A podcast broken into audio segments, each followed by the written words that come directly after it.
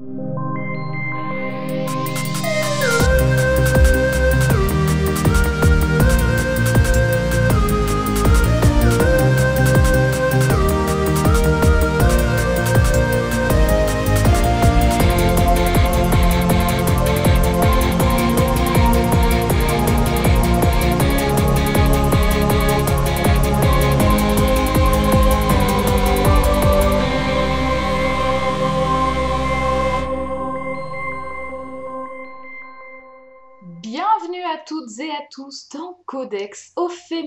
et au pluriel. Et bonne année Bonne année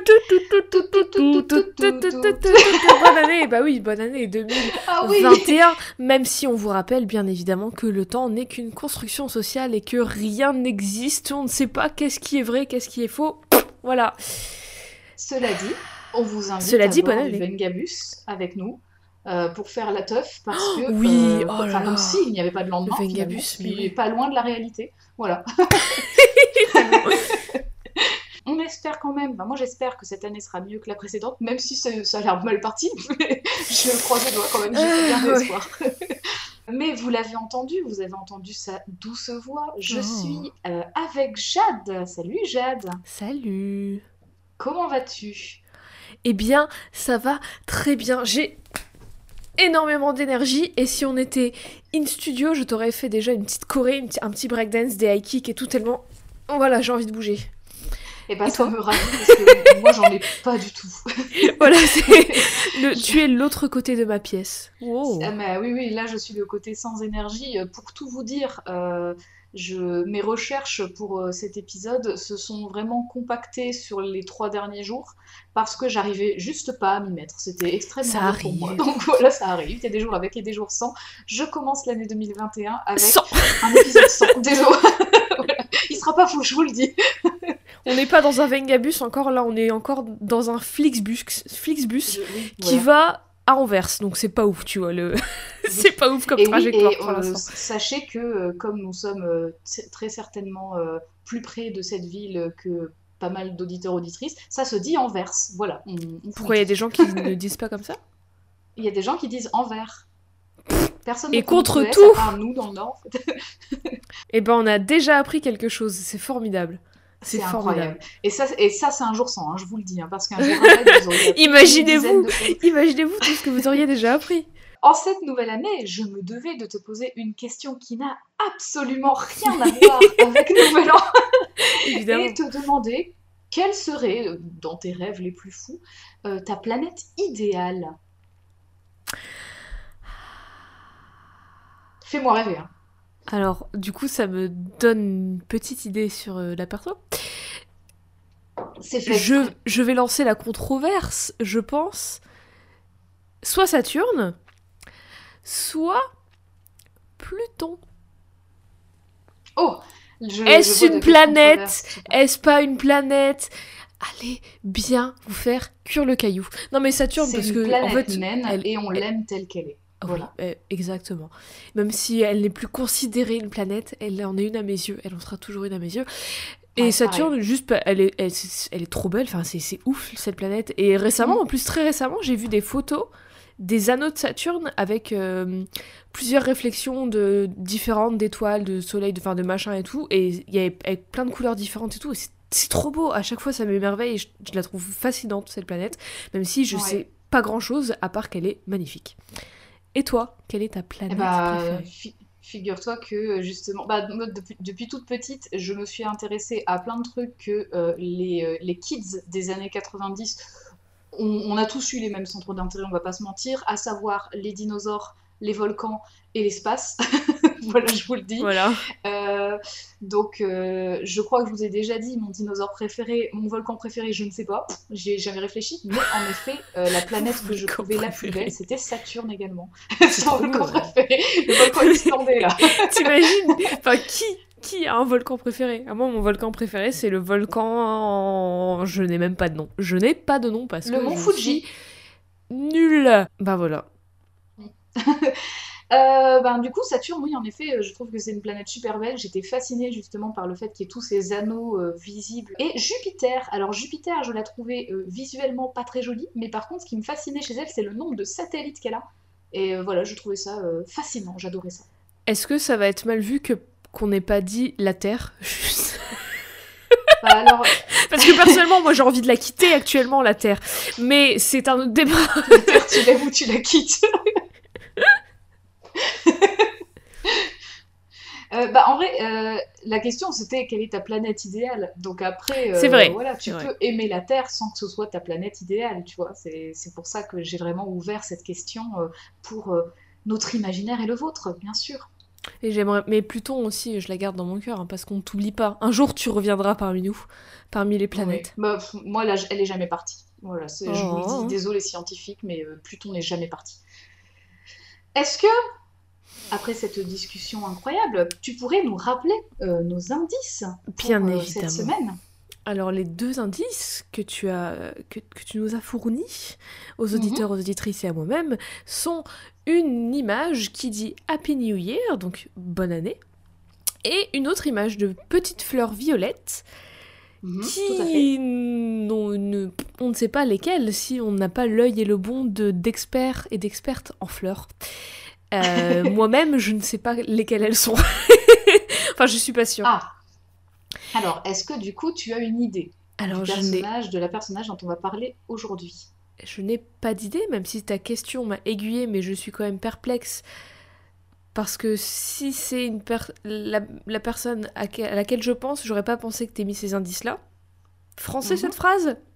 On, ga- on J'ai- garde les moi, mêmes bases compris. cette année. hein. Moi, j'ai j'ai compris, ça me va. Euh, Puis-je poser quelques questions, bien évidemment Mais je t'en prie. Est-ce que je la connais? Tout simplement. Oui. Ah oui, oui, tu Est-ce que je la connais de nom ou je la connais bien? Genre j'ai consommé Mhm. le média dans lequel elle est. Ah, tu la connais bien.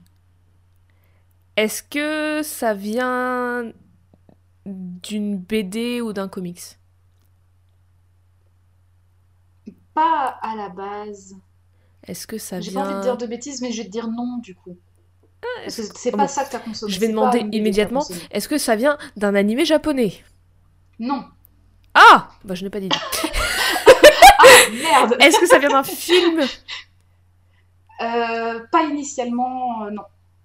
D'une série Du coup, je vais tout essayer, hein, parce que voilà. Oui, oui, ça vient d'une Ok. série, tout à fait.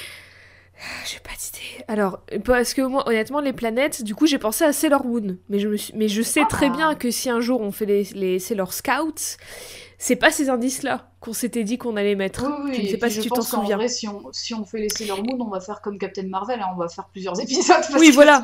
Et puis je vois pas le rapport avec les fleurs et les- la pinuaire. Ce qui me m'amène sur cette question, ces fleurs sont-elles des violettes, tout simplement? Ah non, ça ressemble pas du tout à ça, des violettes. Des Sont-elles violettes. des lilas? Oui, ce sont des lilas.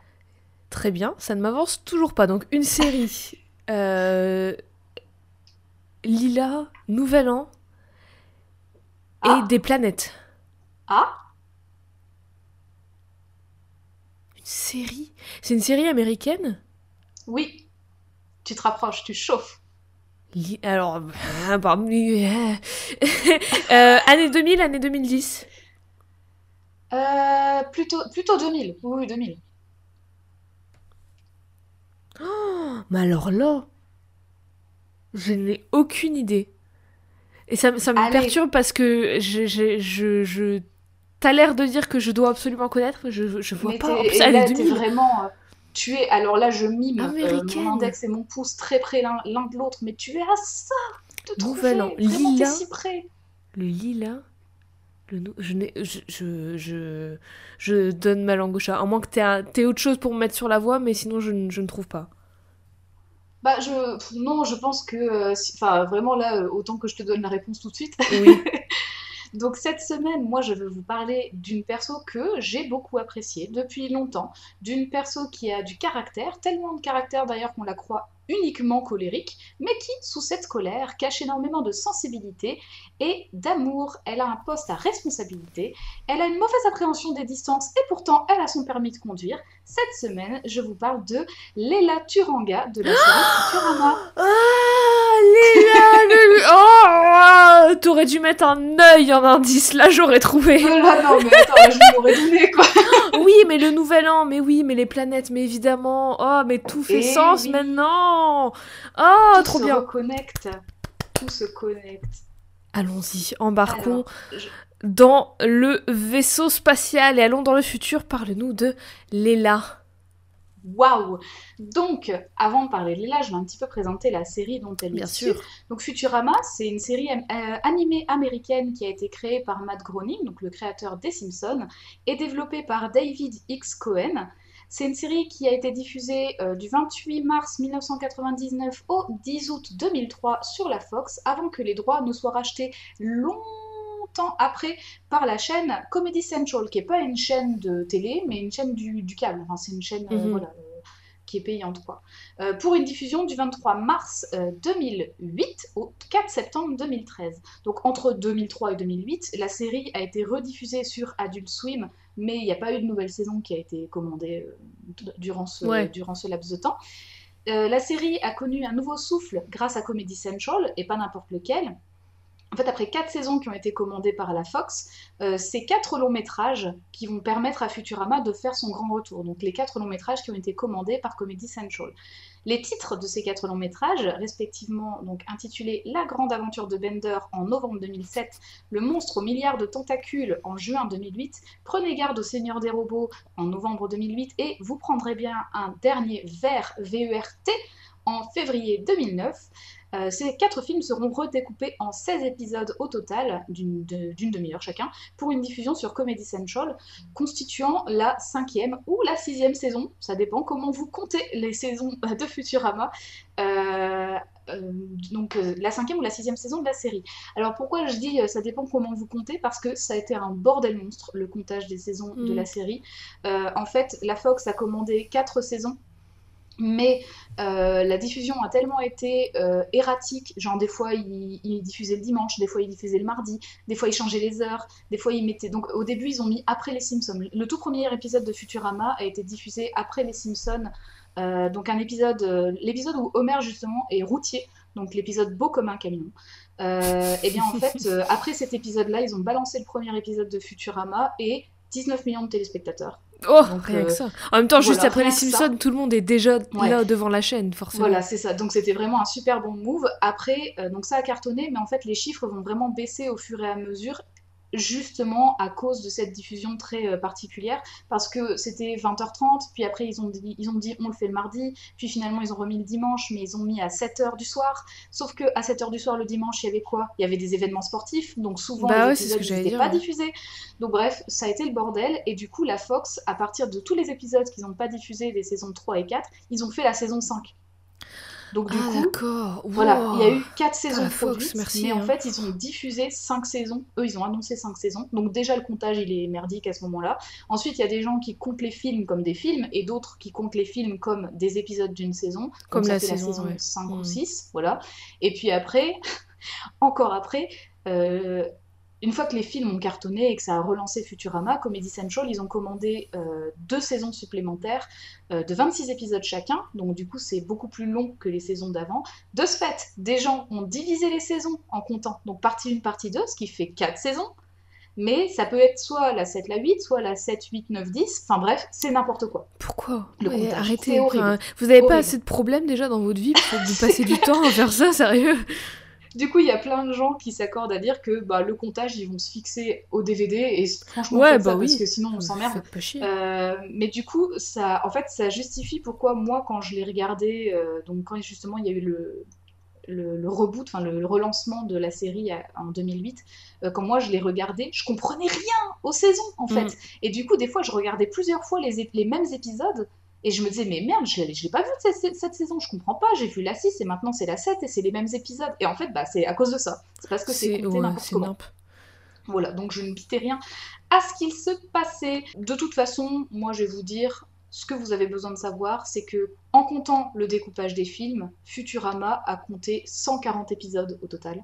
Ah ouais? Donc en fait, euh, au début, bah en fait c'est déjà pas mal parce qu'au début euh, ils avaient, je crois, c'est- j'ai pas, j'ai pas les chiffres exacts, mais genre une cinquantaine ou une soixantaine d'épisodes par la Fox, et donc ça a quasiment doublé grâce à Comedy Central en fait. Donc voilà, c'est vraiment pas mal. Quoi. Ouais, mais c'est ce que je disais, je pensais qu'il y en avait moins. Ah oui, oui, pardon, j'avais compris. En même temps, c'est. Enfin, comparé aux Simpsons, évidemment, ça paraît si peu, tu vois. Ah oui, c'est rien hein, par rapport aux Simpsons. Ça, les Simpsons, c'est bah, les feux de l'amour de la série animée. Il y en a tellement des épisodes.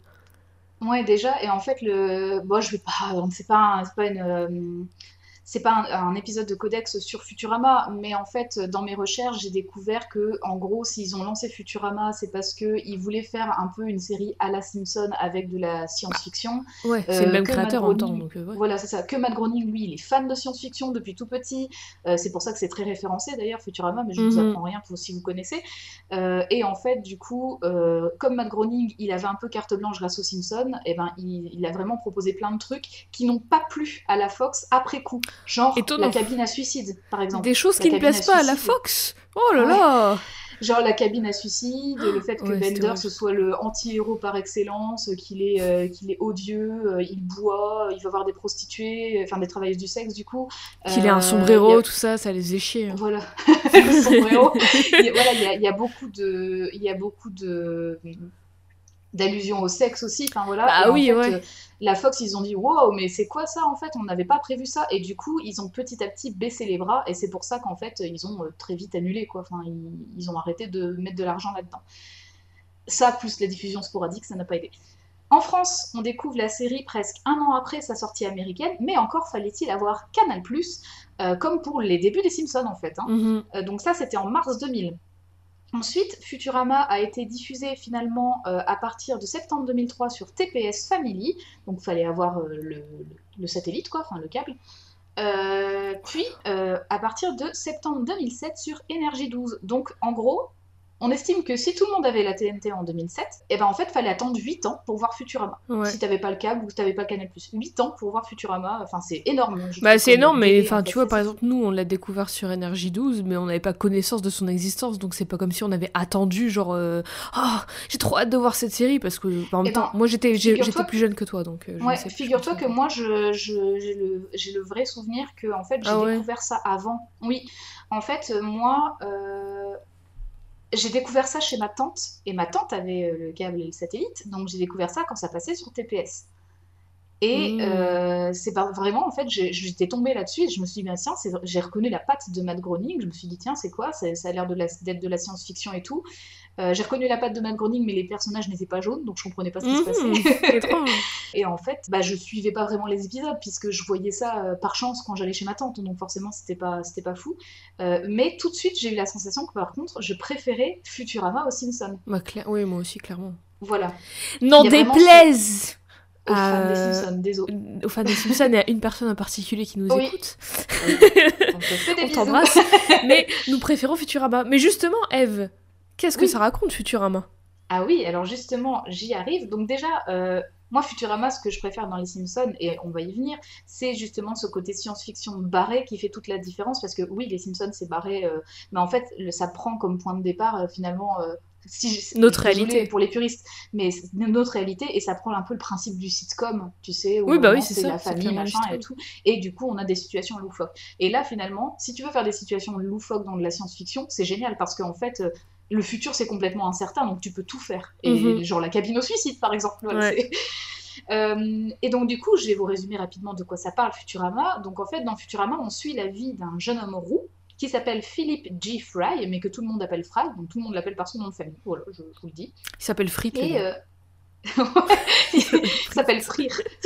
Super.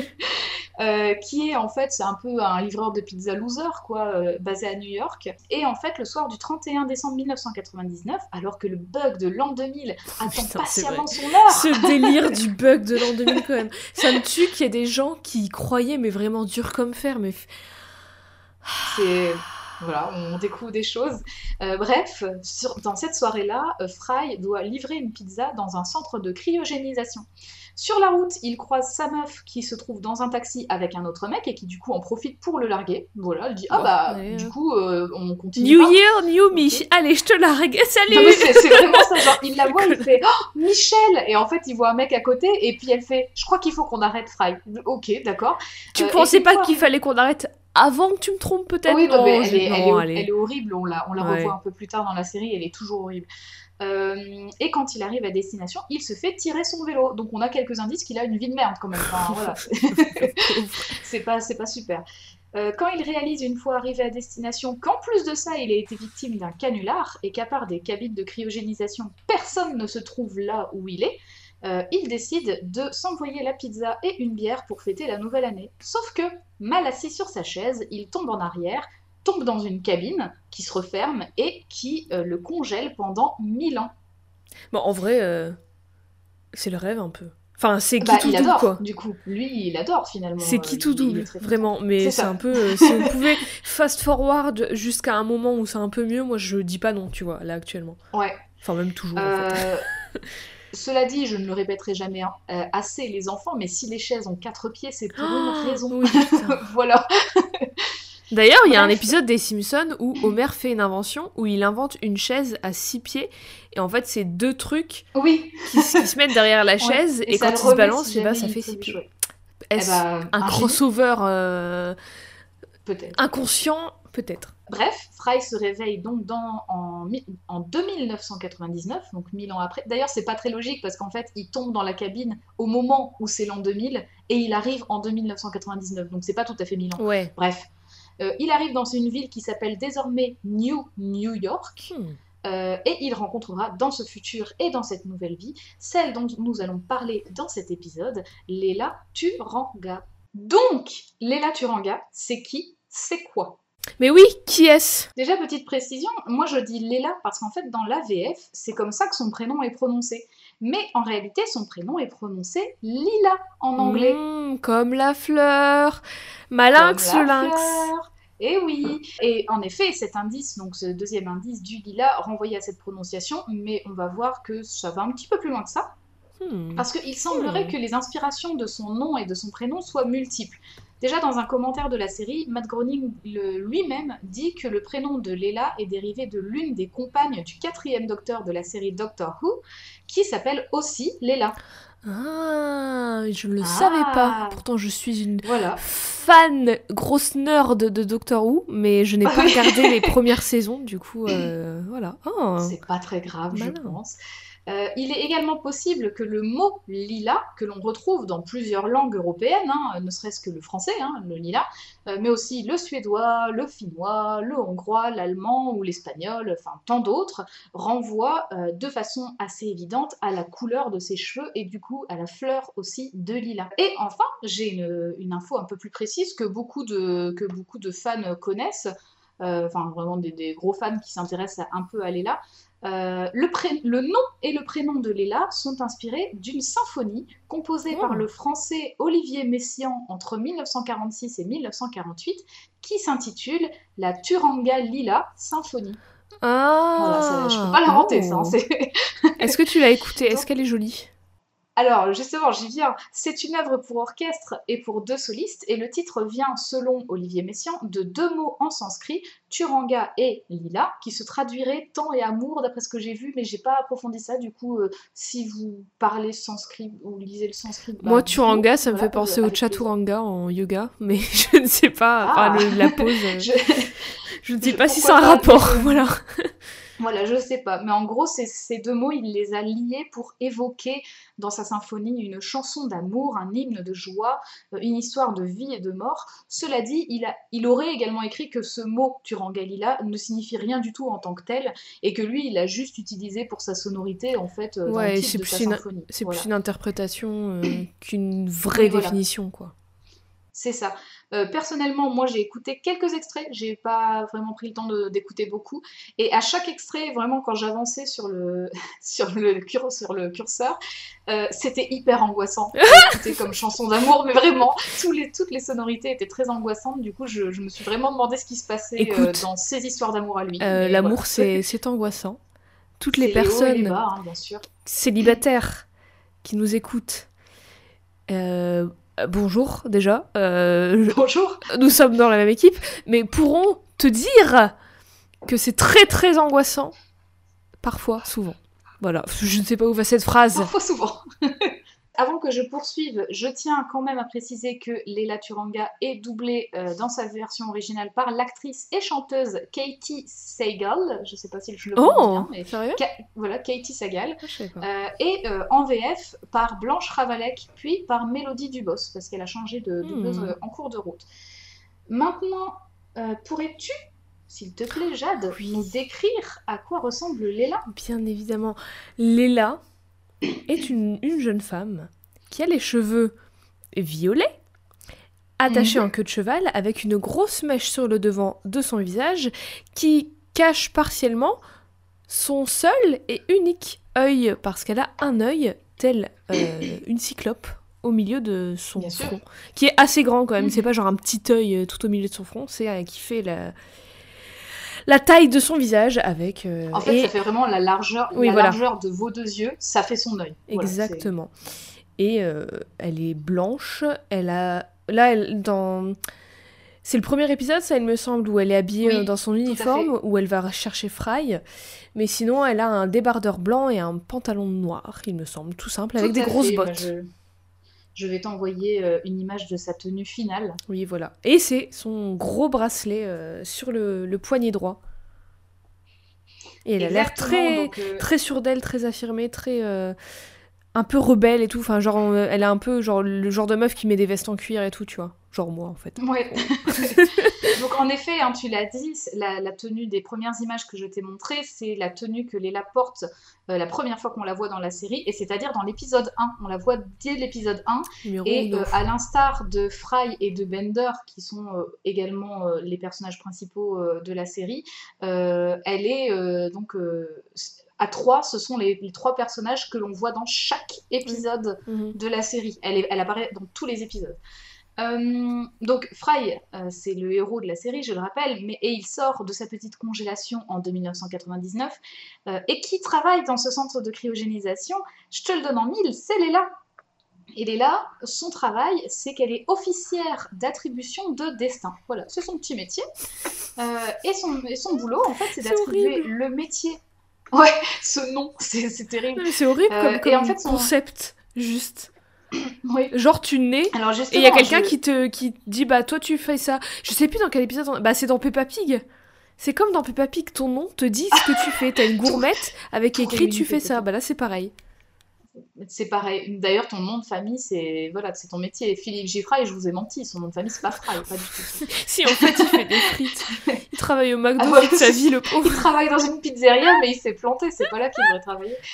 Euh, donc, du coup, euh, son boulot, en fait, c'est d'attribuer en effet le métier auquel sont destinées les personnes qui se réveillent de leur cryogénisation, et en plus de ça, de leur insérer des petites puces euh, d'identification dans la main pour sceller ce destin-là. Et ben voilà. Voilà. Qu'est-ce qu'on vous dit depuis des semaines La 5G, et des semaines C'est faux. N'écoutez 5G. pas ce qu'on dit. N'écoutez pas ça. Sauf que Fry, avant d'avoir sa petite puce, lui, en fait, il s'était imaginé que comme c'était le futur, c'était un renouveau, il pouvait changer de vie, euh, c'était plein de nouvelles possibilités, euh, donc d'autres jobs. Et en fait, il découvre quoi? Il découvre que, comme avant, il sera livreur, c'est tout. Quelle loose putain. C'est vraiment le- En même temps, c'est mieux ça que euh, bravo, tu vas être. euh, tu vas travailler dans un pénitencier. Tu vois, c'est- Au moins, t'es livreur, t'es libre, t'as ta vie et tout, tu vois. Et puis, il sait, il connaît, c'est son métier. Écoute, il y a pas de son voilà, métier, il y a pas de. job, il y a- il a des skills et tout, euh, voilà. Mais lui, du coup, bah, il n'a pas très envie. Donc, en fait, euh, il veut déjà, il, veut pas avoir la puce dans sa main, donc il s'enfuit. Et tout le principe de ce premier épisode, c'est en fait Léla qui va poursuivre Fry euh, pour lui mettre sa petite puce. À noter que son numéro de code, donc euh, elle a un genre de, de matricule en Mhm. fait, hein, euh, en tant qu'officière, son matricule c'est le 1BDI et en anglais ça se prononce 1BDI et ça veut dire littéralement un œil perçant parce qu'elle a qu'un œil. Voilà. Mmh, En référence au fait qu'elle soit cyclope, tout à fait. Plus tard, Léla et Fry vont chercher des membres euh, de la famille de ce dernier et vont retrouver son seul descendant, Hubert Farnsworth, pour qui ils travailleront ensuite euh, après que Léla ait déserté son job d'officière au centre de cryogénisation. Donc par la suite, Bien- elle sera bien vu. pilote. Franchement, me- Ouais. meilleur move de quitter la- les forces armées. meilleur move. Tout à fait. Par la suite, elle sera nommée pilote du vaisseau de Farnsworth, le Planet Express, car ce vieux monsieur possède une société de livraison universelle. À Hmm. cette occasion, comme tu l'as dit, elle fait tomber sa veste d'officière et son look euh, final sera donc ce tank top blanc moulant avec son legging euh, noir et ses grosses bottes et son brassard en fait hein, qui va lui servir à plein de trucs en fait. hein. Elle peut programmer des trucs, être en communication, enfin voilà, ça sert vraiment à plein de choses. Qui ressemble un peu si euh, vous êtes, si vous regardez Doctor Who, au, au- à la manchette, au gros bracelet qu'a le capitaine Jack Harkness qui lui permet de voyager dans le temps, tout ça. Voilà. C'est Ah peut-être ouais. une autre rêve, je ne sais pas. Très- oui, très certainement une ref. Euh, comme la série fait 140 épisodes et que malgré notre petite pause, euh, à Jade et moi, je n'ai clairement pas eu le Oui. temps de tous les re-regarder, hein, pas du tout même. Je vais pas, je compte pas faire de déroulé de l'histoire à travers la série. Bah surtout Euh, qu'il y a des épisodes de filler, le il y a c'est pas que en fil rouge, voilà. tu vois. C'est ça. Mais du coup, je vais plutôt revenir sur des moments, des notions ou des points clés de son histoire et de son écriture, ce qui du coup va un peu euh, vous donner vraiment un, un très bel aperçu de Léla quand même. Donc, vous l'aurez compris, suite à la description de Jade, Léla euh, ne possède qu'un œil, et même si ce n'est pas la seule chose qui la définit, dans la série, c'est la source de complexe et de mystère qui, sont- qui, donc, qui est liée à son origine. Euh, au départ, on sait que Léla est une cyclope, et c'est tout. Il n'existerait pas d'autres extraterrestres dans l'univers à sa connaissance qui ne possèdent qu'un seul œil comme elle. Et ça, c'est établi dès le premier épisode. Parce même que dès le de- premier épisode, Même pas forcément d'extraterrestres, mais juste de, de personnes en fait. oui, voilà. et Elle, euh, ouais, Parce qu'elle sa sait même pas si elle est extraterrestre. Elle sait juste Ah, qu'elle a un si, œil. Si, si, si. Non Si, mais elle sait qu'elle est extraterrestre. Enfin, Dans elle, le- euh, elle pense qu'elle est extraterrestre. oui, elle pense, mais elle sait pas si elle Voilà. vient pas de la Terre, c'est ça que je veux dire. C'est ça. En fait, euh, le truc, c'est que dès le premier épisode, c'est établi que euh, elle a été abandonnée bébé par ses parents ça. parce qu'elle le dit à Fry. Euh, vu que Fry, lui, est déboussolé, il connaît pas euh, New York, il est paumé et tout, euh, il a quitté tout ce qu'il connaissait par erreur, et donc il est complètement perdu. Et elle, elle lui dit Je comprends ce que tu ressens parce que tu as perdu toutes les personnes que tu connaissais, bah sache que moi j'ai connu personne, et voilà, Mm. donc on le sait dès le premier épisode. De ce fait, même- et même d'ailleurs, je vais le dire, disons-le, mais physiquement, Léla, elle coche quand même beaucoup de cases euh, vis-à-vis des normes établies. hein. Ah, c'est quand ouais. même, euh, une femme blanche, elle est quand même euh, Bien foutue. euh, bien fichue, voilà, faut le dire. hein. elle est Elle a une mince. en ouais, de voilà. sablier, elle est mince, elle a une belle poitrine, elle a des belles formes, elle a, elle a une certaine musculature quand même. Bah, en fait, le fait qu'elle ait qu'un œil, ça lui a valu beaucoup de brimades dès son enfance et ça lui a laissé énormément d'inc- d'incertitude et de colère Mhm. une fois adulte. De plus loin qu'elle s'en souvienne, donc, Léla a vécu toute son enfance à l'orphelinarium de Cookieville. C'est comme ça qu'ils appellent un orphelinat, c'est l'orphelinarium. Euh, Cookieville, où elle a été trouvée avec une note indiquant qu'elle avait des origines. Oui. C'est trop mignon. À côté, il y a Biscuit Town. Pas loin, il y a euh, Gâteau City. Et puis tous les, tous les ans, ils font un festival où ils mangent que des biscuits. C'est formidable. Et il y a le Marshmallow Village, pas très loin Oh. aussi. Mais... mais bref, en fait, devant cet orphelinarium, elle a été trouvée dans un panier euh, avec une petite note qui indiquerait qu'elle a des origines aliens parce que c'est une note écrite en langue alien. Ouais. Voilà. Euh, déjà à l'orphelinarium, elle était moquée des autres enfants à cause de son œil. Les enfants Euh, sont elle- cruels Quelle révélation horrible, les enfants. bah tiens. Formidable. Euh, et d'ailleurs, elle se faisait appeler par tous et toutes n'a qu'un œil. Voilà, c'est C'est en anglais c'est one eye, mais en, En français plus, c'est c'est- si intelligent, si réfléchi. Ouais, Franchement, ils ont été loin. hein. C'est fun. Mais attends, mais même il y a un gamin. bah, je te, je t'envoie. Alors, désolé pour les images, mais des fois je fais des, j'ai fait des captures d'écran des Oh, putain. épisodes que. Je m'en souviens. hein. C'est pas drôle, Mais mais, voilà, je m'en en souviens. fait, là, je t'en prie, décris-nous la scène. Et un des gamins de l'orphelinat qui se moque d'elle parce qu'elle n'a qu'un seul œil est un, un gamin qui est aveugle, qui du coup il a deux lunettes, euh, enfin une paire de lunettes noires avec une canne et tout, et il se moque d'elle. C'est- pas très drôle, mais c'est c'est cocasse quoi, quand même. Oui, voilà, en fait, justement, il se moque d'elle et elle dit, mais toi, tu ne vois même pas. Et il lui dit, peut-être que je ne vois pas, mais au moins j'ai deux yeux. Ouais. Et donc, euh, c'est vraiment horrible. Euh, et c'est en subissant autant de brimades qu'elle a finalement appris à se battre pour se défendre. Moi j'ai une question par contre, parce qu'elle a une, une lunette, mais qui elle a un monocle. Parce que si elle est la seule à n'avoir qu'un seul œil sur toute la planète, qui est le, le- le- qui a manufacturé, qui a produit Alors, cet oui. objet? Alors, mais moi, je veux C'est fait sur mesure. d'accord, parce que Mais du coup, ça coûte un max. cet Ouais, justement, dans cet épisode, c'est c'est vraiment. euh, bah, c'est dans l'épisode qui s'appelle Les Orphelins.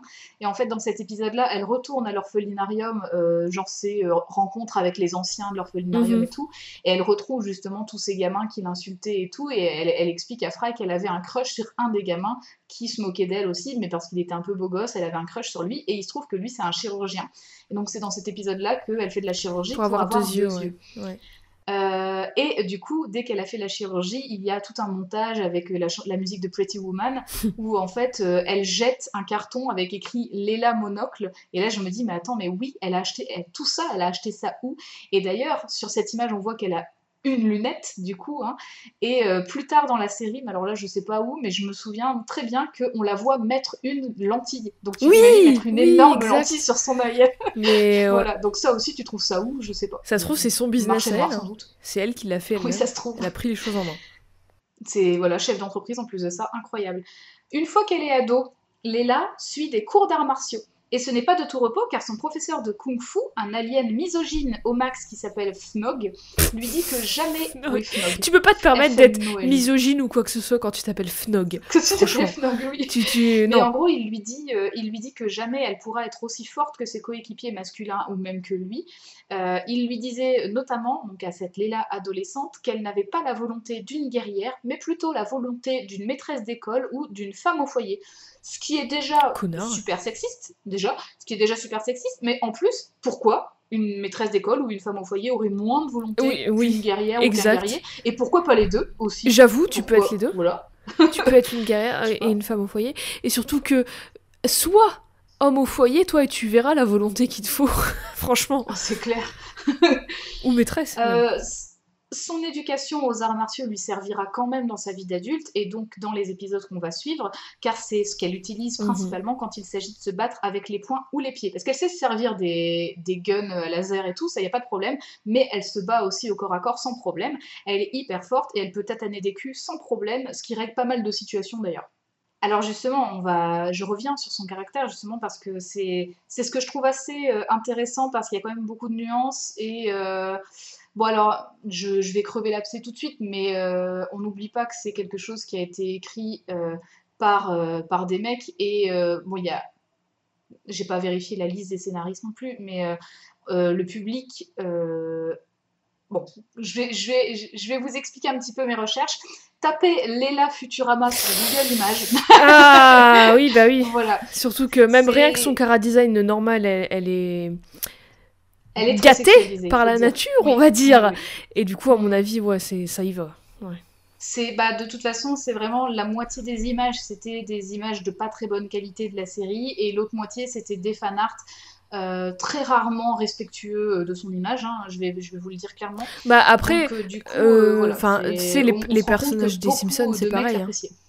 Oui, oui, bien sûr. et c'est le même public à mon avis. Enfin, c'est il y a un- tu sais dans le, le Venn diagram des deux publics, ça se croise quoi. Mhm, Tout à fait. Donc, du coup, euh, je vais essayer de m'attarder un peu sur, sur son caractère quand même, mais Léla, c'est une perso que beaucoup vont qualifier euh, simplement de personnage forte, ce qui est le cas, mais euh, sans forcément plus s'intéresser à elle. Euh, c'est pas surprenant, hein, c'est très souvent comme ça, Mhm. euh, mais je- moi j'hallucine quand même que euh, dans mes recherches j'ai vu beaucoup de choses très approfondies sur Fry ou sur Bender, mais très très rarement sur. Léla, alors qu'il y a quand même beaucoup de choses. Ça me fume Euh, qu'il y ait des gens qui fassent des des, des essais vidéo, des recherches, des tests, des machins et tout sur Bender. Et qui, qui laisse complètement de côté euh, Léla. Mais ça, c'est un truc typique avec les, les personnages masculins un peu borderline et tout, où il y a plein de mecs borderline incel qui sont en mode oh je me reconnais trop dans ce perso alors que le perso est censé dénoncer des trucs tu vois enfin Mhm. critiquer des trucs pas dénoncer pas forcément et ils sont en mode waouh il est formidable euh, je vais écrire plein de trucs sur ce perso alcoolique euh, qui est d'ailleurs dépressif et au bord du suicide très souvent ce qui est Mhm. pas euh, pas ouf quoi. enfin c'est pas génial quoi peut-être que ça veut dire que être alcoolique c'est c'est pas super génial et cool mais à côté de ça Mm. il y a enfin il y a Léla ou même Amy que je trouve trop cool aussi ils ont rien à Mm, foutre quoi j'ai- pas beaucoup approfondi sur Amy, mais en fait, euh, moi dans mes souvenirs, euh, il y a... bah, je vais y revenir, mais en fait, le rapport Léla-Amy m'emmerde un peu, mais je vais y revenir. mais ouais mais ça Euh, s'améliore vers la fin je trouve enfin Oui, dans mon Oui, souvenir oui, aussi tout à fait. Alors, entendons-nous bien, hein, Léla, c'est une femme forte, hein, c'est vrai, c'est le cas, euh, et elle a été pensée pour l'être. C'est-à-dire que, bon, si on devait faire de la comparaison de comptoir euh, entre les Simpsons et Futurama, euh, Léla, c'est un personnage qui, sur le papier, a été pensé pour être justement plus affranchi, plus jeune, un peu plus rafraîchissant que Marge Simpson. Et j'extrapole à mhm. balle, parce que ça, c'est pas forcément ce que je pense, c'est ce que beaucoup disent. Et donc, bah, dans les, dans... S'il faut caricaturer, en gros, Marge Simpson, c'est on va dire, c'est le, c'est le côté d'un extrême quoi. C'est genre la femme au foyer euh, qui vit que pour sa famille et Léla c'est la meuf euh, indépendante forte solitaire. Enfin c'est vraiment mm. deux, deux stéréotypes complètement opposés en fait. Mm-hmm. même si justement il y a des événements dans chacune des deux oui, séries ouais, bien évidemment. ça se casse hein, on est d'accord hein, Marge des fois elle pète des câbles bah elle se laisse pas faire. Voilà c'est on dit pas que c'est euh, mais je veux dire à la base à mon avis c'est un peu le sur le c'est le, le pitch de base quoi du perso. Oui, voilà, c'est ça, c'est vraiment ce que je disais à la base, tout à fait. Euh, et malgré son physique très normé et qu'il la met vraiment bien à son avantage, d'ailleurs, petite parenthèse, je, alors ça, le problème, c'est que j'ai vraiment vu ça au tout début de mes recherches, donc je suis plus certaine, mais euh, Matt Groening aurait voulu apparemment qu'elle ait un nez un peu moins joli, genre un peu plus gros, euh, plus déformé et tout pour la, rendre moins. c'est sûr que c'est ça qui va, qui va, qui va la désavantager dans la vie, avoir un nez un peu pas ouf.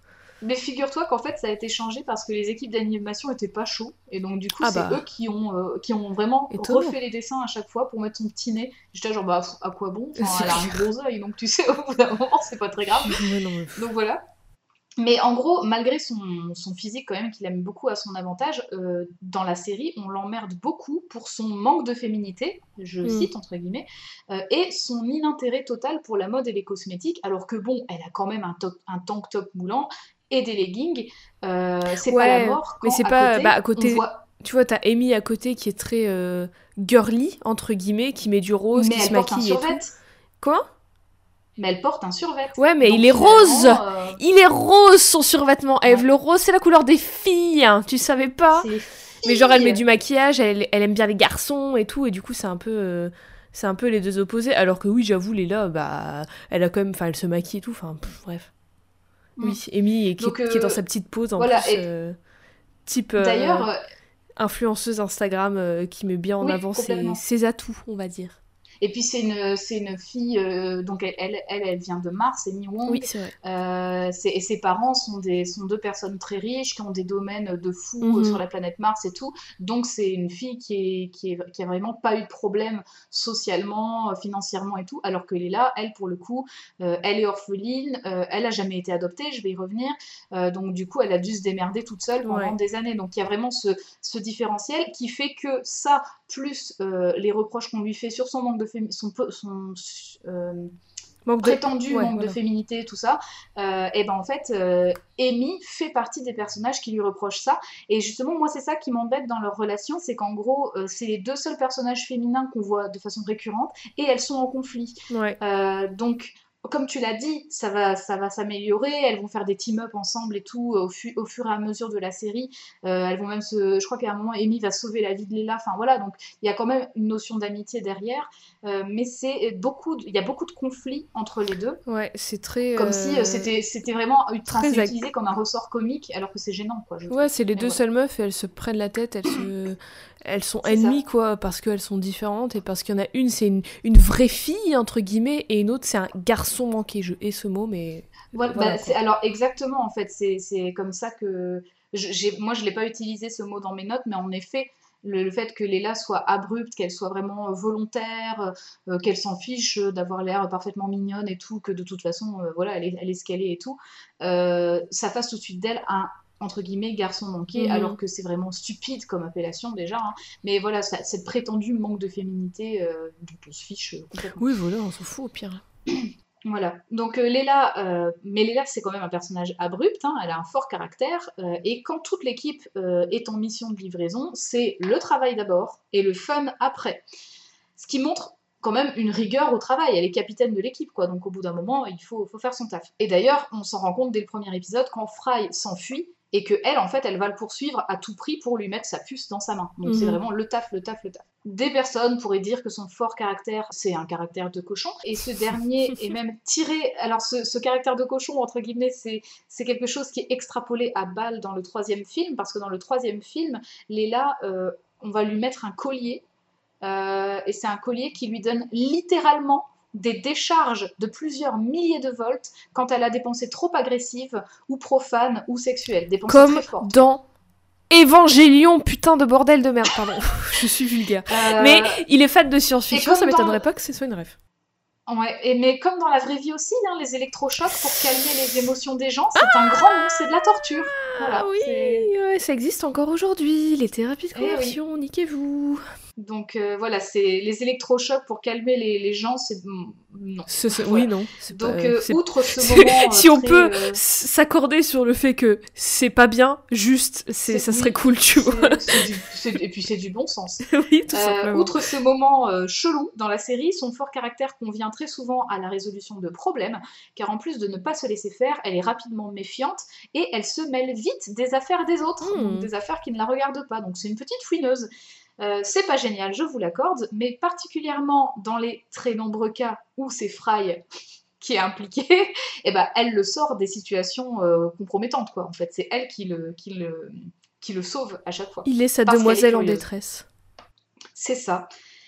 Euh, dans les faits, le caractère de Léla est très poussé dans l'émotion et la sensibilité, hein, la colère, la curiosité si forte qu'elle en est presque malsaine, la rigueur extrême dans le travail, et surtout on y revient, ces multiples complexes liés à tous ces harcèlements, tout ce qu'elle a subi en raison de son unique œil. Euh, par ailleurs, je disais qu'elle avait été abandonnée bébé et qu'elle s'est retrouvée à l'orphelinarium. Ben sachez qu'en fait, de toute sa vie, elle n'a jamais été adoptée. Finalement, elle a toujours été seule, en fait, Léla. Euh, il y a même une scène dans la série où en fait elle va sortir de son casier un album photo et elle va regarder des photos d'elle et vraiment c'est des photos, tu te demandes qui les a prises ces photos, mais elle est toujours toute seule sur les photos. Genre elle est bébé, elle est toute seule, elle est enfant, elle est toute seule. Et il y a cette photo là, euh, moi je pense particulièrement à celle-là, c'est une photo d'elle à la prom night de son lycée où en fait elle pose vraiment avec son bras, mais il y a personne, elle est toute seule. Horrible. Déjà, elle, a, déjà elle a son bal de promo ou sa soirée des terminales en France, euh, tout seul, c'est un peu, c'est déprimant, mais prendre la photo tout seul, où tu fais genre que t'es avec quelqu'un, c'est horrible, c'est horrible. c'est horrible. Mais du coup, je pense qu'on sera d'accord pour dire que bah c'est pas simple de se laisser approcher quand toute ta vie. Bah, c'est clair, c'est hein. clair. Voilà. Puis tu te crées une carapace de genre, euh, genre après tu te crées une carapace de genre euh, j'ai besoin de personne et tout, même si c'est valable d'avoir besoin de personne et tout, et je suis la première à dire qu'il faut pas mettre sa valeur sur les autres et il faut se. Faut, faut être sa propre personne et vivre pour et par soi-même. Mais si t'as envie d'aimer quelqu'un ou d'être aimé par quelqu'un, c'est pas une mauvaise chose non plus. Mais aussi, il y a tout ce truc de faire confiance aux autres quand tu t'es fait harceler toute ta vie. Voilà, tout à fait. Bah justement, euh, c'était la suite de ce que j'allais dire. Du coup, bah, en fait, elle rejette les autres elle-même, donc euh, par protection, mhm. euh, que ce soit par exemple donc, euh, bah, par exemple, elle, rejette euh, Amy parce qu'il y a cette rivalité, et donc du coup, elles sont tout le temps euh, l'une contre l'autre. Ou alors, bah, son rejet de beaucoup d'hommes. je vais pas, je vais pas trop m'étendre sur ses rapports avec, avec les hommes, mais c'est quand même beaucoup montré dans la série qu'elle a des crushs, qu'elle a des, qu'elle sort avec pas mal de Il y a beaucoup de love interest, enfin pas forcément de love interest, mais de d'histoire avec des mecs. Tout à fait. Bah déjà, particulièrement, donc elle rejette très, beaucoup, euh, très beaucoup. Très Elle rejette très souvent euh, Fry parce que Fry euh, est fou amoureux de Léla et en fait, bah, il est lourd, mais il n'arrête pas de lui dire et donc du coup, elle le rejette plusieurs fois. Et ensuite, Zap Branigan, qui est un personnage immonde. Horrible. Pourquoi elle le rejette Voilà, il est horrible.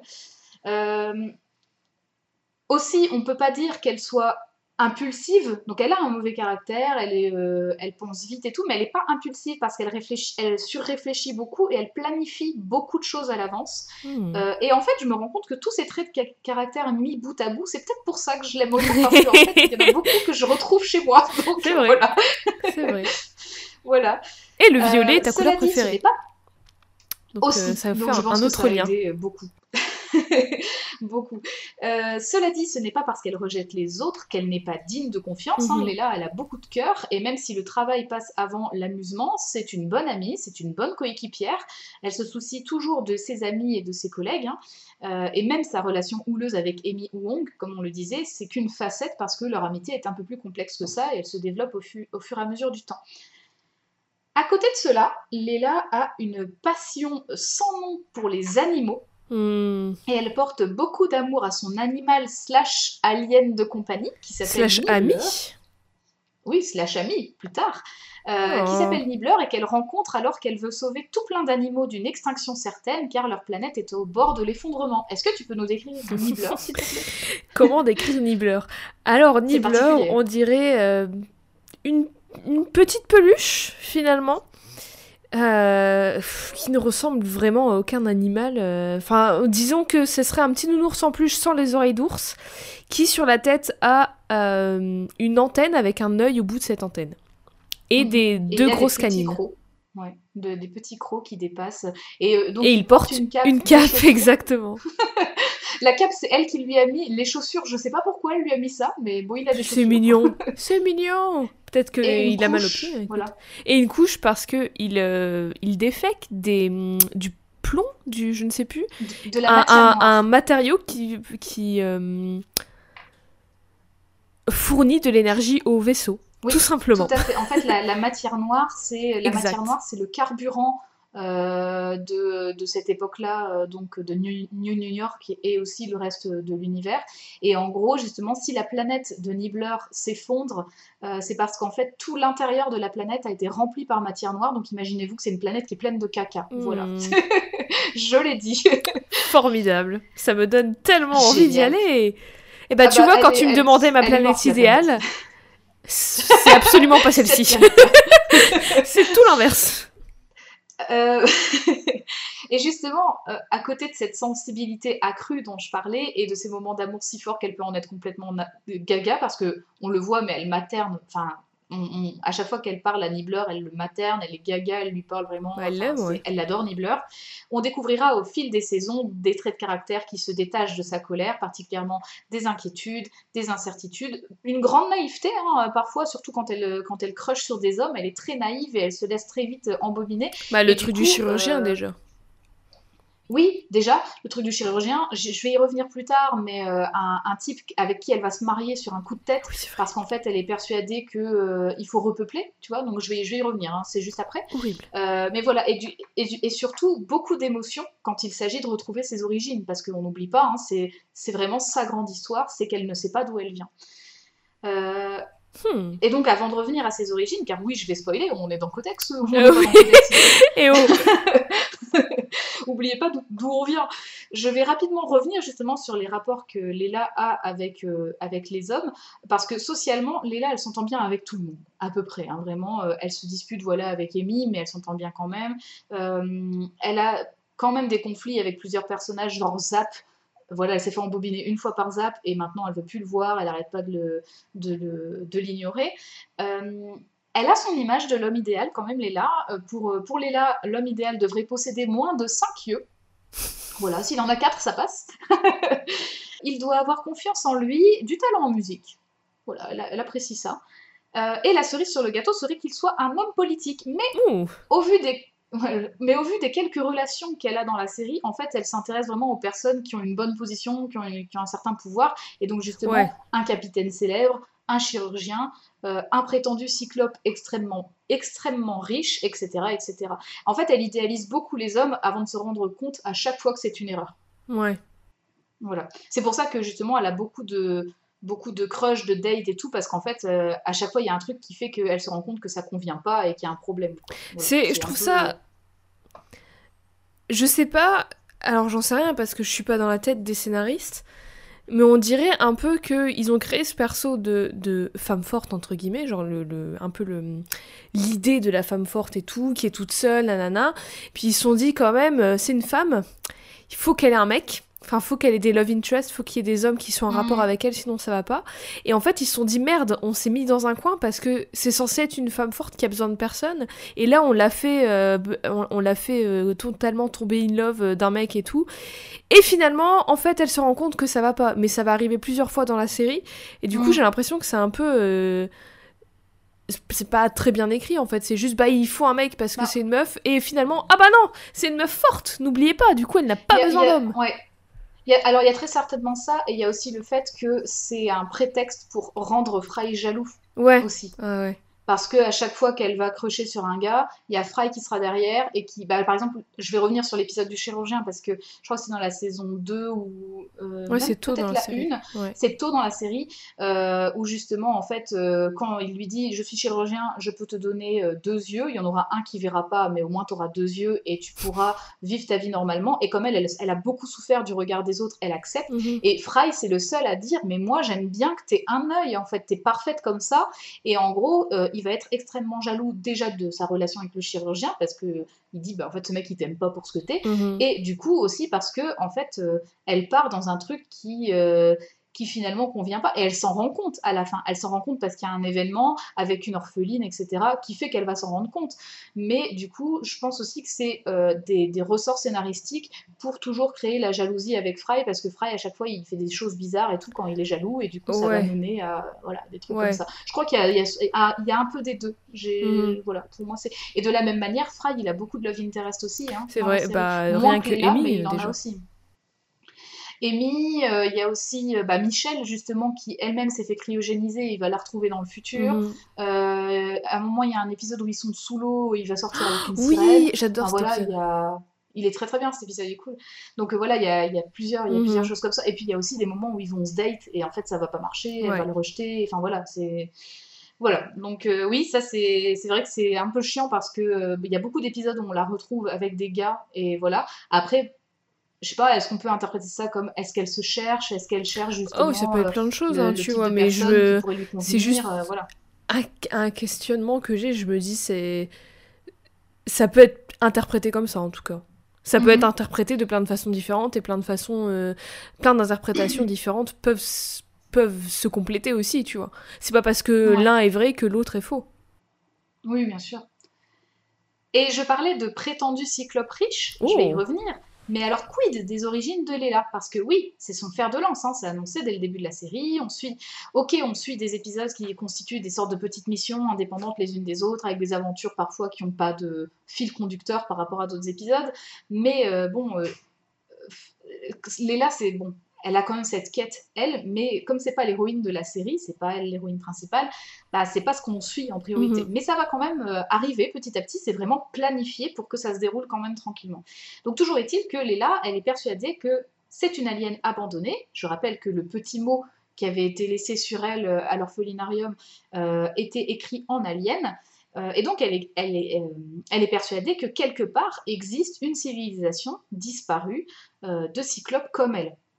Dans un épisode, elle rencontre sur internet un type du nom d'Alcazar, qui est un cyclope comme elle, et qui prétend être le dernier de sa civilisation. Vraiment, rien Donc, que euh, ce nom-là, il- c'est con artiste à 1000 km, quoi. Alcazar. Le mec, c'est un magicien a- euh, horrible euh, qui te fait des tours chelous, Ouais. qui te met dans une boîte et qui te découpe, quoi. C'est affreux.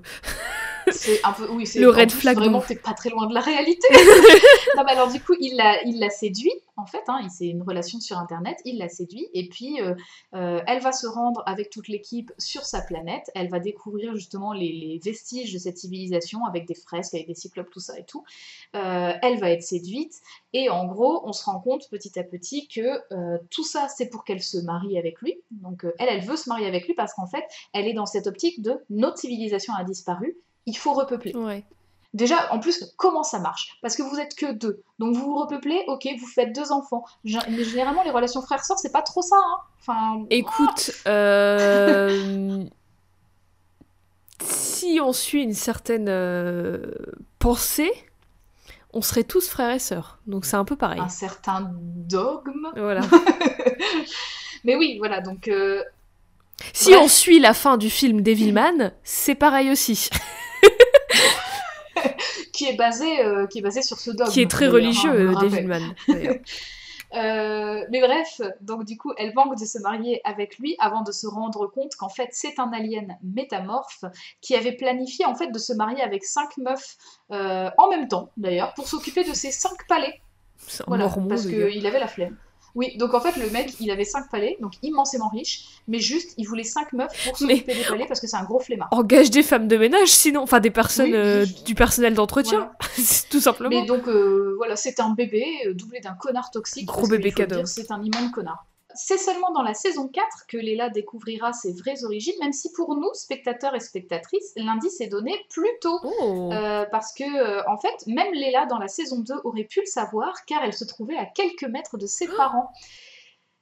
Donc, dans la saison 4, il se passe un événement à cause ou grâce à Bender, qui jette des déchets radioactifs dans les égouts. Et euh, les égouts de New York, c'est l'ancien New York. En mhm. gros, le New York, c'est euh, l'ancien, euh, c'est au-dessus de l'ancien New York.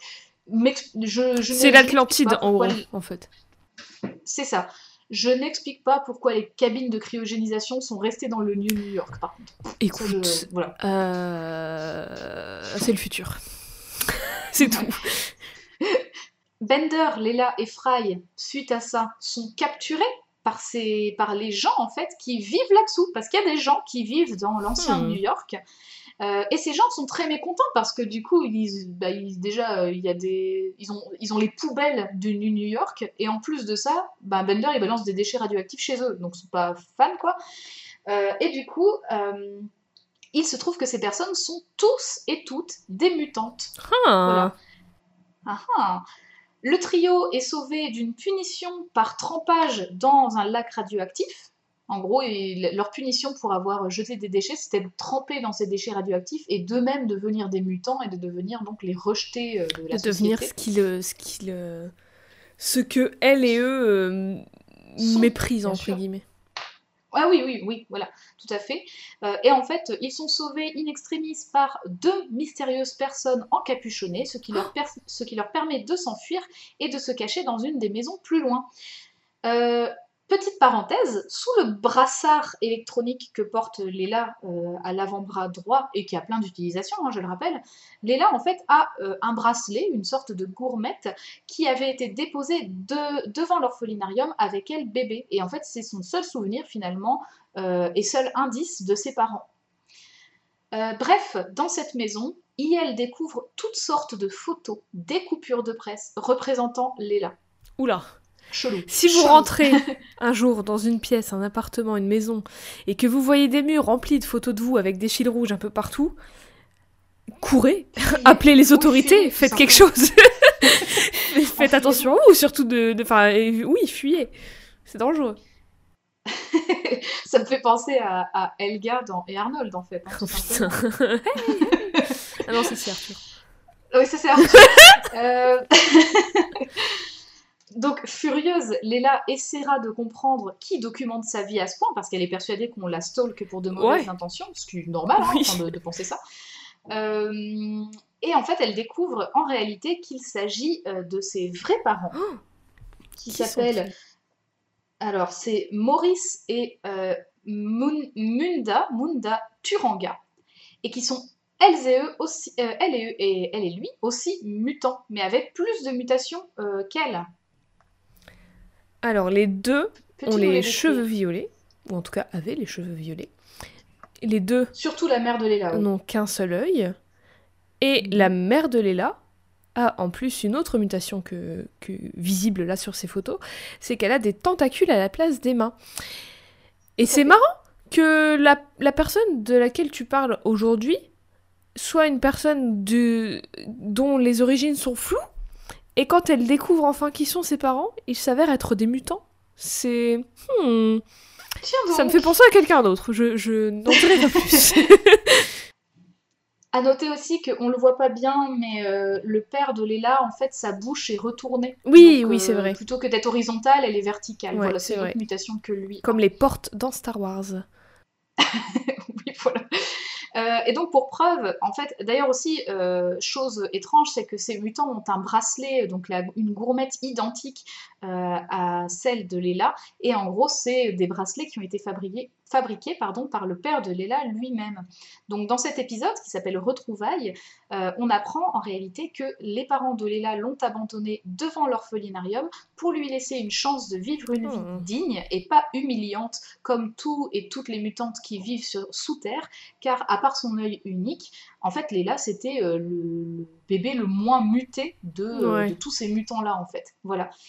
Euh, cela dit, on apprendra dans la série, je sais plus à quel moment, mais que Léla, elle a des sortes de serres, donc des pointes Oui, au bout ses coudes qu'elle coupe. Voilà. Donc euh, en gros, Elle les où avec une dit, à et- pied, là.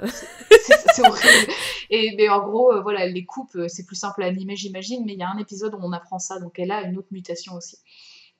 Euh, dans- d'ailleurs- dans un montage à la fin de ce même épisode, euh, on voit en fait que toute sa vie, même si elle était toute seule, Léla était veillée euh, par ses parents, euh, qui lui sauvaient la vie en fait dans l'ombre, ou alors Oh. lui déposaient des biscuits pendant Oh. qu'elle étudiait, ou alors encore lui laisser des cadeaux pour, Pour son, son- anniversaire. Et je t'ai envoyé euh, deux images. Au-dessus de- au-dessus d'une bouche d'égout, il y a un, un paquet cadeau super bien emballé avec un petit ruban et tout, c'est trop mignon. Et elle a un petit chapeau Oui, Un elle petit se chapeau promène- d'anniversaire Elle se promène c'est- dans la rue avec un petit chapeau pour son anniv. Oh.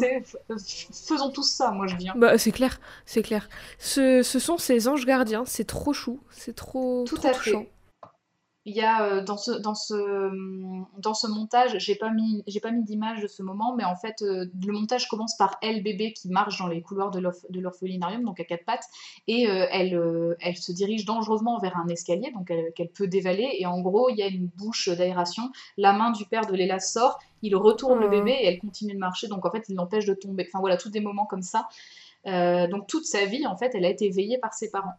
Après Et par contre, euh, son père, il pouvait pas sortir sa main de la bouche euh, d'égout pour castagner le gamin qui, lui, qui la faisait chier.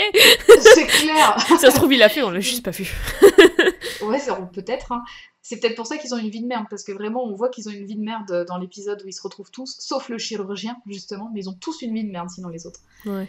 Euh, après cet épisode, d'autres épisodes seront consacrés à la relation entre Léla et ses parents, donc ça montre bien que son histoire, c'est pas anecdotique, hein. ils avaient vraiment Mhm. prévu de faire quelque chose, des parents ils réapparaissent, il y a un moment où Léla, euh, euh, elle est euh, exclue dans les égouts, parce qu'elle est mutante, donc elle est renvoyée dans les égouts, et du coup, elle fait, un, elle fait une sorte de, de, de révolution, en fait, avec les gens des égouts, pour montrer que eux aussi, ils ont le droit d'être acceptés, machin et tout, donc voilà.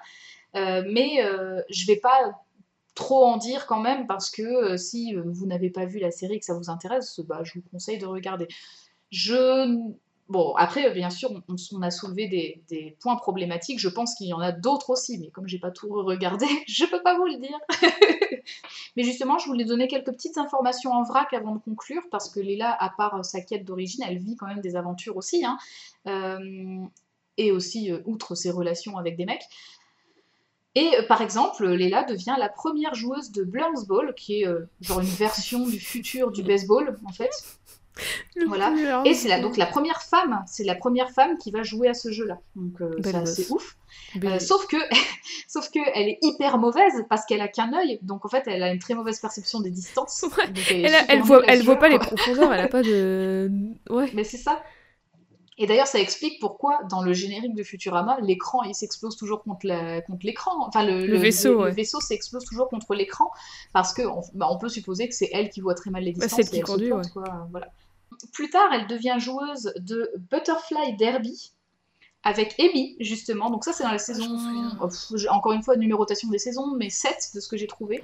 Est-ce que Euh, et tu en te fait, souviens de euh, l'épisode qu'on a fait la... enfin, en 2019, du coup, sur euh, les personnages de Simoun Sur le corps Oui. tempête de Simoun Est-ce que tu te souviens que quand elles s'entraînaient pour voler tout ça, là, enfin pour euh, voler dans leur vaisseau, elles avaient des tenues très similaires et elles volaient, Ah. enfin c'était extrêmement similaire. Alors je, je pense pas que ce soit une rêve parce que c'est très niche Simoun, mais si ça en est une, Ouais. c'est formidable quoi. Et donc là, stylé, ouais. Léla et Amy, du coup, ont euh, des, des espèces de maillots de bain avec Mhm. des bottes un peu à la Wonder Woman euh, en doré qui vont oui, jusqu'au genou. Elles ont aussi des des manchettes aussi un peu à la Wonder Woman et des ailes de fée, enfin de papillon avec lesquelles elles volent. Tout à fait. En fait, le butterfly derby, euh, ça n'a rien à voir avec le roller derby. C'est plutôt proche du catch, en vrai. Mm. Euh, ce qui explique sans doute leur tenue, hein, parce que dans le catch, c'est beaucoup le, c'est beaucoup le cas hein, d'avoir des tenues, euh, des tenues comme ça. Euh, et en fait, le principe de ce jeu, c'est que c'est des équipes de deux comme ça, où les joueuses se battent dans les airs en portant des ailes de papillon. Et c'est un sport très dangereux parce que bien. parfois, en fait, euh, elles peuvent, elles peuvent en mourir en fait. Et dans cet épisode-là, Léla, tout comme Amy, sera accro à ce que l'on appelle le nectar. Et en fait, c'est ni plus ni moins qu'un produit dopant Ouais. aphrodisiaque Oh, qui va développer leur musculature, donc elles vont devenir bodybuildeuses en fait, hein, ouais, euh, et leur force. Mais euh, elles seront tout le temps en chien à côté de ça, quoi. ouais. Parce que c'est aphrodisiaque de ouf. Voilà. Oui, et puis, enfin, ne, Euh. ne- n'utilisez pas de produits de, de, Ah, n'utilisez pas de Produit produits dopant. dopants, ça peut être très très dangereux. Ah, Ça peut être très dangereux pour le cœur, notamment. Euh, enfin, dans le quatrième film, donc c'est avant cet épisode-là, dans le quatrième film, Léla rejoint un groupe, donc comme tu en parlais, euh, qui milite en fait pour la sauvegarde de l'écosystème martien, parce que comme vous vous souvenez, je vous ai dit que les parents d'Amy étaient extrêmement riches, et en fait les parents d'Amy ont construit un genre de mini-golf géant sur Mars. et euh, ouais, le principe du Géant, mini-golf, un, un golf quoi, tout simplement. C'est en fait c'est un, enfin c'est un mini golf en fait qui passe vraiment par plusieurs endroits de la planète et puis dans l'espace et tout. Et en gros, bah forcément pour construire ça, ils doivent détruire beaucoup de choses. Mhm. Donc ça détruit l'écosystème et aussi ça, ça enlève les maisons des populations indigènes qui vivent là. Indi indigènes, c'est même pas le mot, mais des, des personnes natives, Mhm. des personnes natives euh, qui vivaient sur Mars depuis bien avant les pandémies. Euh, et en fait, du coup, il y a C'est des colons en fait, euh, ces euh, parents. Tout à fait, mais tout à fait. C'est grave. Euh, c'est c'est un peu le principe. euh, bah, D'ailleurs, ils emploient euh, dans leur, dans leur mini-golf, ils emploient des, des, bah, des, des personnes qui, qui vivent là depuis plus longtemps qu'eux. voilà. Donc, le, ce groupe, en fait, hein, euh, c'est un groupe euh, qui milite pour la sauvegarde de l'écosystème martien. Ce groupe s'appelle les Féministas. C'est Voilà. fin, c'est fin. Et très c'est- fin. pour, encore une fois, ça me rappelle quelque chose qui, qui est dans l'histoire de la personne dont le truc des mutants m'a rappelé. Waouh, français, pas français, à vous me dire. vous verrez bientôt dans Si vous quelques avez semaines. compris chez vous, vous avez un indice. Euh, non mais alors d'ailleurs, ce- c'est tellement fin que même leur drapeau des féministas, c'est genre un fond un peu, euh, comment dire, un peu psyché, tu sais, avec plein de couleurs qui se mélangent et tout. Et t'as euh, t'as genre une femme de profil qui est assise. Donc euh, tu vois vraiment, euh, tu vois son buste et puis tu vois ses jambes un peu C'est pliées. comme le logo Et- Kappa? Oui, un peu, voilà, c'est ça. C'est la moitié du logo deux. Kappa, ouais. C'est ça, c'est la moitié du logo Kappa, mais en rose. Euh, Ah donc bah c'est oui. très fin aussi. Et en gros, euh, alors moi tout ce que je peux dire, c'est que euh, Léla rejoint ce groupe-là euh, et qu'elle prend même la tête du groupe parce que la chef euh, des féministas meurt pendant, Oh. euh, pendant le film et donc Oh. du coup elle, euh, elle prend la tête euh, par intérim de ce groupe. Je n'ai pas pu euh, revoir ce- cet extrait parce que je n'ai pas retrouvé euh, le film. Est-ce que dans ton souvenir, Voilà. euh, c'est- une moquerie de groupe féministe Bah, ou c'est plus nuancé? Justement, justement j'arrive pas à m'en souvenir. En fait, le quatrième film, c'est celui que j'ai le moins vu. Donc, du coup, j'ai dû le voir deux fois à tout casser il y a très longtemps. Euh, donc, du coup, j'arrive pas à m'en souvenir et c'est pour ça euh, que j'aurais bien aimé euh, retrouver mon film pour pouvoir vérifier ça. Parce que j'avais l'impression que c'était un peu en demi-teinte, Ouais. un peu chelou. Parce que je me souviens qu'elles étaient un peu neuneux et tout. Enfin, c'était vraiment. Voilà, mais je. Le truc, c'est qu'elle militait vraiment. Enfin, donc, du coup, je sais plus. Je sais vraiment Mhm. plus. Si vous, si vous savez, n'hésitez pas à nous dire. Moi, je serais ravie. Envoyez-nous un de- DM ou euh, un mail. Oui. Je serais ravie d'avoir une piqûre de rappel. Voilà. Mais du coup, je tenais à dire qu'elle a été chef de ce groupe euh, un Mhm. court instant. voilà. Euh, pour conclure, Léla, c'est plus qu'une perso bien roulée et colérique euh, qui sert aux besoins du scénario, hein, euh, bien sûr. Bien roulée, Elle est devenue bien un entendu. homme de 35 ans qui conduit une bécane le dimanche. Elle est bien roulée, elle a gonzesse là-bas, la petite Eh, elle est bien roulée. Ouais. 35 ans, t'es gentil. Moi, j'aurais dit plus, mais bon, Bah. Euh, non, mais alors du coup, c'est bien plus que cette conception-là qu'on pourrait avoir Mhm. hein, de, de Léla. Alors oui, c'est, elle est l'objet d'amour du héros Fry qui est mégalo, hein, je, je le répète, mais a toujours insisté alors qu'elle le rejette plusieurs fois. Euh, mais au-delà de ça, euh, l'histoire de Léla, elle est pensée en profondeur et ce qui semblait anecdotique au premier épisode alors qu'elle parlait de son abandon devient un réel fil conducteur au fur et à mesure des saisons. Même après avoir retrouvé ses parents, ces derniers ne sont pas oubliés du scénario, ils reviennent plusieurs fois euh, dans, des, aventures qui impliquent bien sûr Léla, car elle découvre finalement bah, la vie en tant que fille d'eux, parce que du coup elle doit aussi réapprendre à vivre à en des famille, moments avec ses Ouais, parents en fait. Voilà, il y a des moments en famille, parce que euh, c'est c'est des choses qu'elle n'a pas vécues dans son enfance. Derrière son caractère Mais est-ce que bien du coup, il y a un peu ce truc, non, de comme elle a jamais vraiment eu de famille, enfin à proprement parler euh, par le sang, elle trouve un peu une famille dans en l'équipe du Planet Express, non? Même si c'est Oui, très conflictuel avec, euh, enfin, en même temps il faut il faut de l'humour et il faut des, des conflits et tout, sinon il n'y a pas de série. Mm. Mais euh, il y a un peu ce truc de, euh, ils s'aiment tous malgré tout, malgré qu'ils soient un peu tous problématiques et horribles, mais c'est ça qui est drôle Oui. en même temps. Oui, oui, ils s'a- ils s'acceptent tous. Bah, D'ailleurs, moi, j'ai vraiment gratté en surface parce que j'ai dit Fry, Bender, Amy, euh, Hubert Farnsworth, parce que c'est vraiment les principaux, mais il y en a d'autres dans l'équipe. Il y a le professeur Zoidberg qui est un docteur incapable, euh, vraiment, qui, qui est vraiment complètement euh, ridicule et euh, qui a des notions de médecine, mais qui les applique pas bien. Euh, Il y a le bureaucrate Hermès. euh, Enfin voilà, il y a... Et d'ailleurs, à noter aussi que, je l'ai pas évoqué, mais il y a très peu d'enfants dans cette série.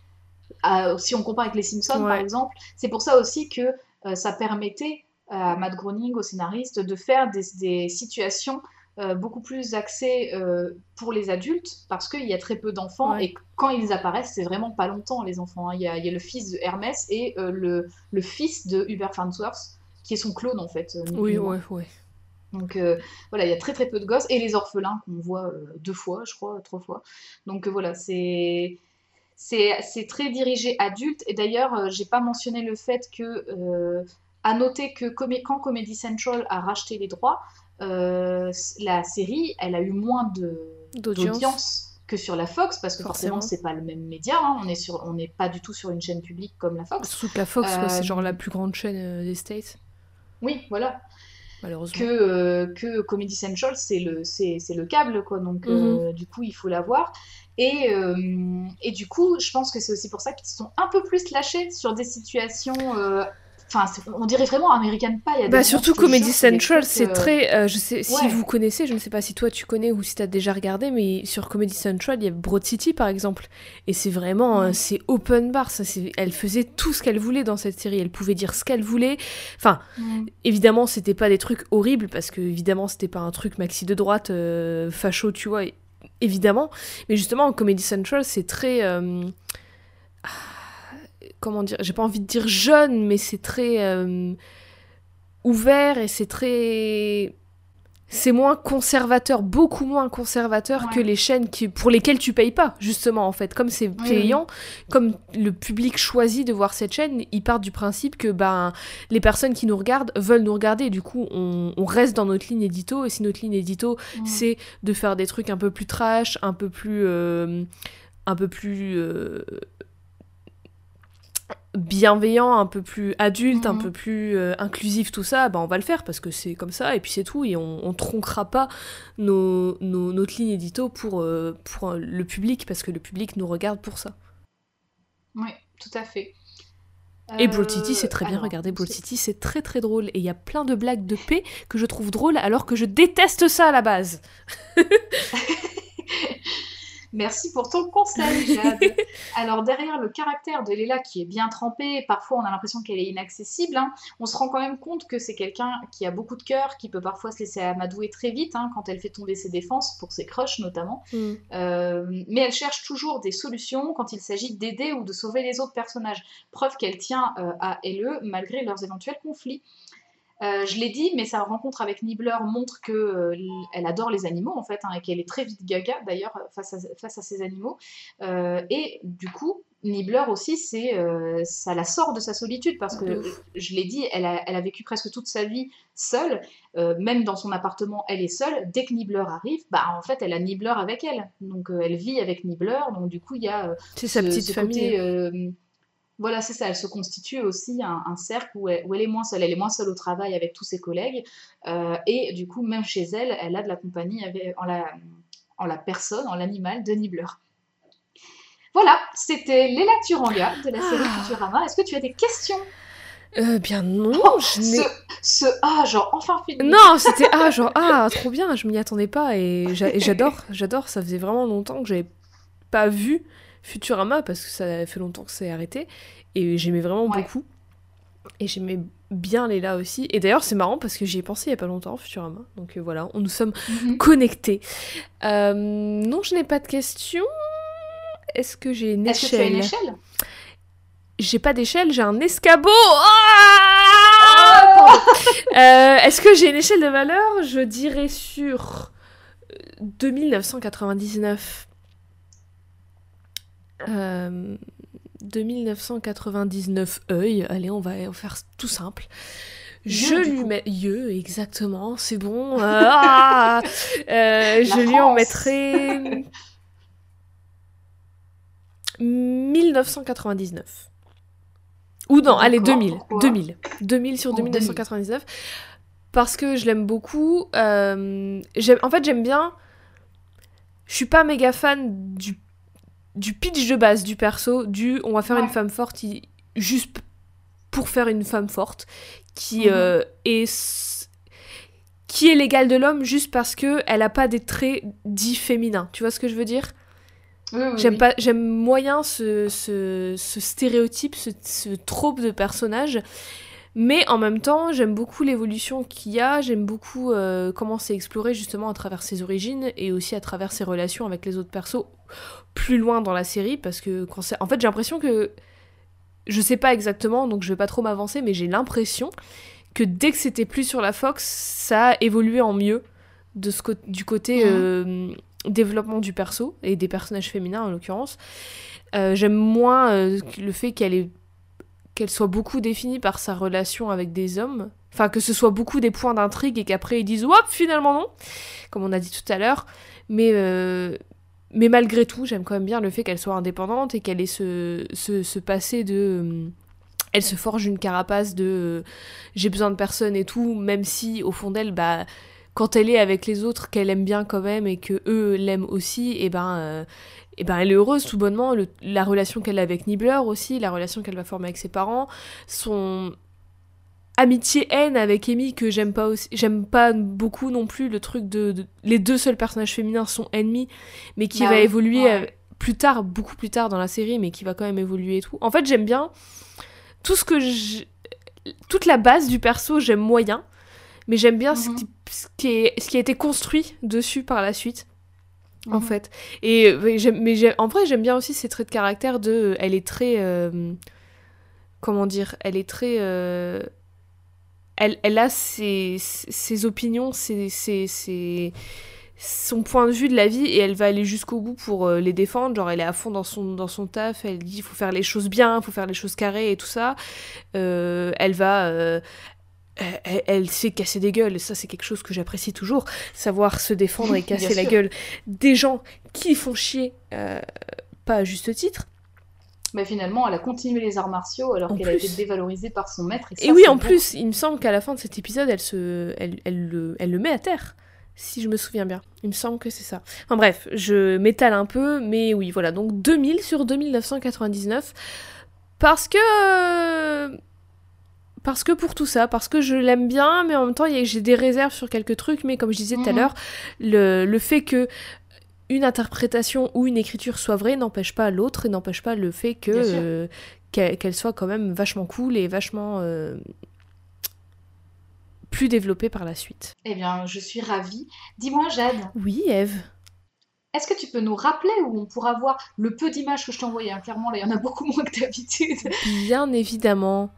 Vous pourrez, voir toutes ces images, vous pourrez voir qui et à quoi ressemble Léla Touranga sur nos réseaux sociaux, Twitter et Instagram, at codex, codex au féminin pluriel, pod, POD. Et vous pouvez aussi nous laisser un avis 5 étoiles et un commentaire sur iTunes, Apple Podcast. Euh, réécouter des anciens épisodes.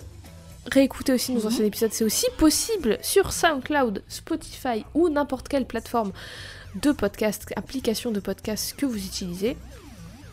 Et, et bien, et voilà. Est-ce que tu as autre chose à dire? Bonne année à vous. Prenez soin de vous. Faites attention à vous, aux autres, aux gens que vous aimez. Mhm. Et ne soyez pas idiots. Voilà.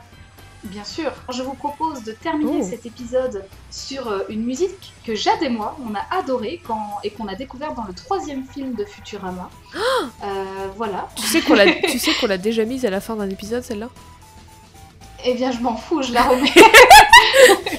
je trouve qu'elle était vraiment de circonstance et c'était difficile de ne pas la choisir. Donc, du coup, il s'agit de Rocket Ship de Cathy McCarthy. Ah, voilà. À deux semaines. À deux semaines, bientôt